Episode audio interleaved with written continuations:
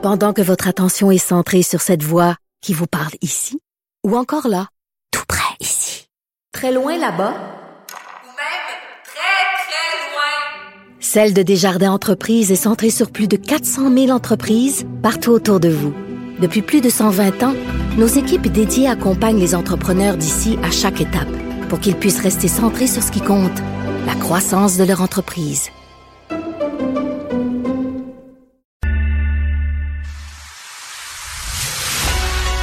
Il manie l'idée, la réflexion, la persuasion, le silence. Mario Dumont. Informé, cultivé, rigoureux. Il n'est jamais à court d'arguments. Mario Dumont. Pour savoir et comprendre.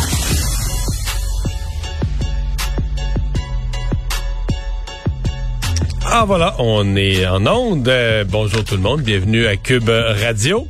Euh, on a au cours euh, de l'émission pour vous pas mal de choses concernant ce qui s'est passé à Laval, les dernières mises à jour, et on va vous aussi vous parler de d'économie, de comment on pourrait peut-être résoudre, ou en tout cas aider à résoudre la pénurie de main d'œuvre.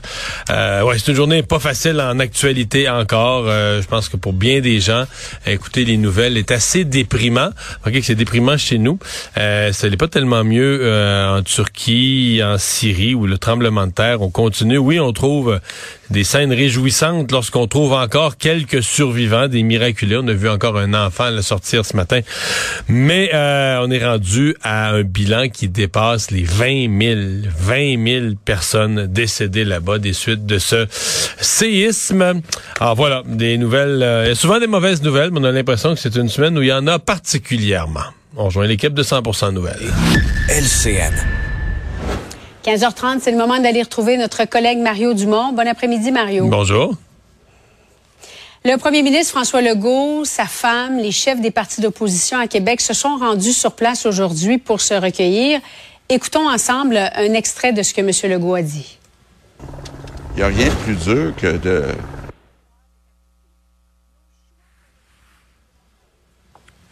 Alors, euh, on me dit qu'on est en mesure d'écouter M. Legault. Allons-y.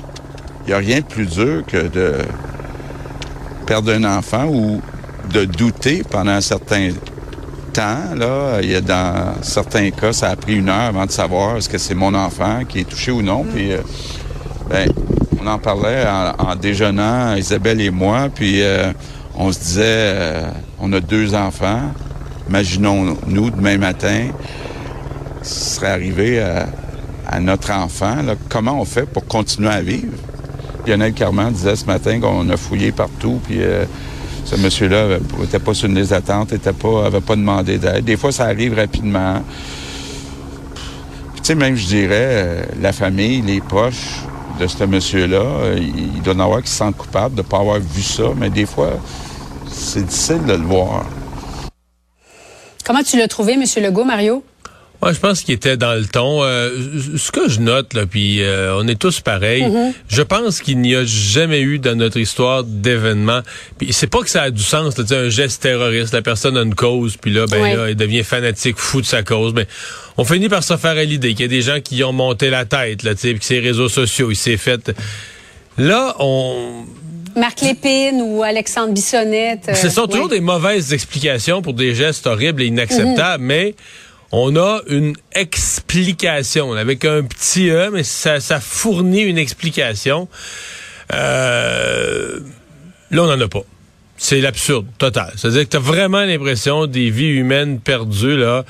Euh, euh, dans un des gestes les plus absurdes qu'on ait jamais qu'on ait jamais vu.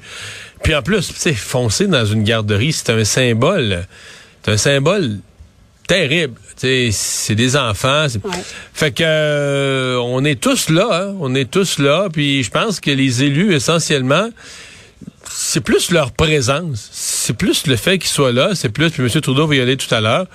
C'est plus leur présence que n'importe quoi qui pourrait dire qui, qui, est significative de dire regarde là on est là euh, tous les partis étaient là tous les chefs des partis étaient là des ministres fédéraux euh, c'est plus ça c'est plus ça qui dit à la communauté, euh, on Ouais. est attentif à ce que vous vivez, on est solidaire de ça, puis on est là.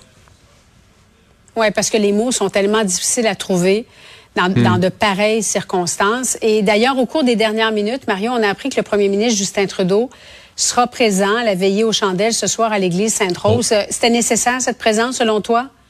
Bon, oui, je pense qu'il tenait à y être aussi, sais, nécessaire. Je, pense que ça m'a donné, les élus voient ça de loin, euh, partagent. On a entendu M. Trudeau quand même hier assez émotif. Donc, euh, tiennent, euh, bon, avec des agendas euh, complexes, on le comprend bien, il faut tricoter avec ça, mais tiennent à être là. Et je pense que c'est bien. Je pense sincèrement que ça va être euh, apprécié. On l'a vu aujourd'hui à la Chambre des communes encore avec un député très très émotif sur la question. Donc c'est, mais ils sont, à, sont diapason de la société. Moi, je sais pas. J'écoute le, tout le, j'écoute le monde autour de moi. Tout le monde est vraiment déprimé là, ça sent, ça sent lourdement là, depuis hier, euh, une espèce d'atmosphère de, de, de, de tristesse, d'incompréhension qui pèse Lourde, sur, qui pèse sur tout le monde. là. Le chef du NPD, Jack Meeting, euh, y sera. Euh, Yves-François Blanchette du Bloc québécois devrait être sur place là, euh, aux alentours de 16h20. Pas de nouvelles toutefois de M. Poiliev. Est-ce que toi, tu en as eu? Pour l'instant, il n'est pas question qu'il qu'il se présente sur place. Est-ce que tu penses qu'il va pouvoir mettre de côté la, la partisanerie comme tout le monde l'a fait jusqu'à présent? C'est une bonne question. En fait, il devrait. Euh, Il devrait. Euh, certain que lui, il n'y a pas aucun député là, dans la, la- la- région du Grand Montréal, mais je pense que ce serait d'une bonne décision pour lui de, de faire comme les autres. Bon, évidemment, le temps presse parce qu'à un certain moment, je veux dire, euh, le, le, le, le- comme on dit, le temps est passé. Là, les gros événements, les gros moments, sont La ces jours-ci. ouais. Tu parlais du motif, Mario. Et c'est vrai que c'est encore plus difficile cette fois-ci parce qu'on ne sait toujours pas pourquoi. Le pourquoi euh, que, cet homme a fait ça, quoique ça n'excuserait pas le geste, mais néanmoins, tu l'as abordé ce matin avec le psychiatre Dr Gilles Chamberlain. On va écouter ce qu'il avait à dire. C'est pas quelqu'un qui avait des antécédents, parce que c'est l'autre chose aussi. Euh, oui, dans la maladie mentale, habituellement, les gens ont des antécédents, mais quand c'est pas un cas de maladie mentale, habituellement, les gens aussi ont un certain profil qui peut les prédisposer à faire ça. Ici, ce qui est intriguant, c'est qu'on a, on, a à peu près rien. La question, c'est qu'est-ce qui l'a amené à avoir voulu faire ça? Euh, et, là, là c'est vrai que dans ce cas-ci, c'est assez, assez euh, intriguant. Parce que la maladie mentale, ça apparaît rarement comme ça, là, euh, du, du jour au lendemain. Les pathologies les plus lourdes, habituellement, on, on les voit arriver avant. Euh, un psychopathe, il ne devient pas psychopathe à 51 ans. Quand c'est dans la personnalité de l'individu de faire quelque chose comme ça, on a aussi des traces avant.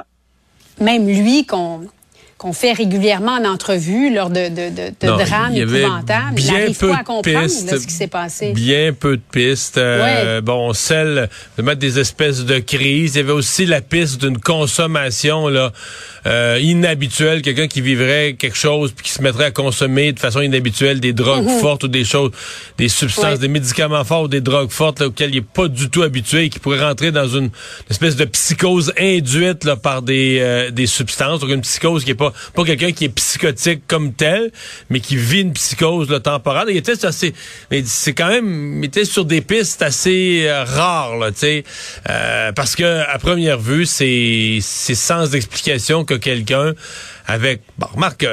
Des fois, on apprend des choses quelques jours après aussi. C'est pour ça que je me garde une réserve. Mais en tout cas, à première vue, c'est vraiment quelqu'un sans historique, sans demande de service en santé mentale, sans passé psychiatrique, euh, sans connaissance sur les réseaux sociaux d'une adhésion à quelque mouvement extrémiste que ce soit. Il n'y a rien là, des traces habituelles. C'est souvent dans le premier 24 heures, là, toutes ces affaires-là remontent là, à propos d'une personne qui commet un, un- un geste irréparable du genre. Là, dans ce cas-ci, rien, rien, rien. Un père qui a une femme, deux enfants. Alors évidemment, eux aussi doivent vivre des, des heures extrêmement difficiles. Ah, mais ça fait ça fait des victimes euh, dans toutes les de, de- de tous les côtés là, c'est bien c'est bien certain.